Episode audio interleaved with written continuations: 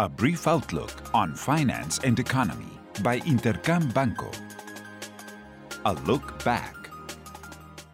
Last week brought lots of economic information and events that led US stock exchanges to reach all time highs. Starting with the first quarter of 21 GDP in the United States, the figure showed a solid 6.4% recovery. Additionally, the Federal Reserve held its monetary policy meeting and left the interest rate and asset purchasing program unchanged, as market expected. Also, Jerome Powell said in a press conference that it is very premature to start talking about withdrawing monetary stimuli. Joe Biden has served his first 100 days as president and presented a new spending plan worth around $1.8 trillion, which will be allocated towards social welfare. In Mexico, the trade balance figure was made public and resulted in a deficit for the first time in the last nine months, due to strong growth in imports, which suggests that the recovery is more vigorous than initially expected regarding domestic demand.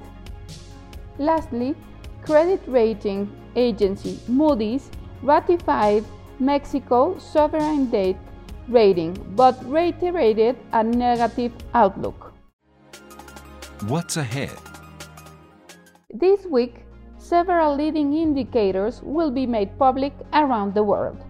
PMIs will be published in Mexico, the US, and Europe.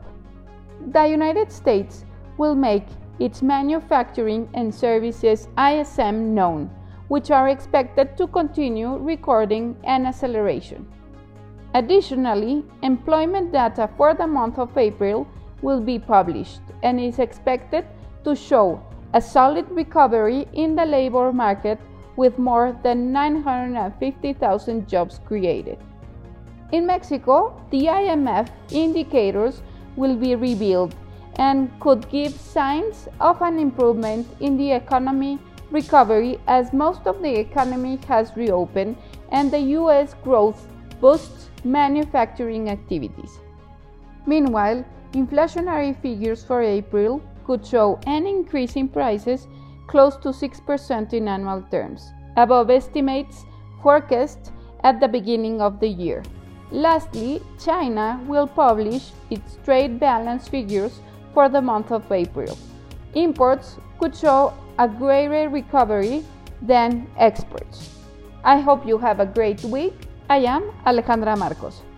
This was a brief outlook on finance and economy by Intercam Banco. Follow us on social media and listen to our podcast at intercam.com.mx.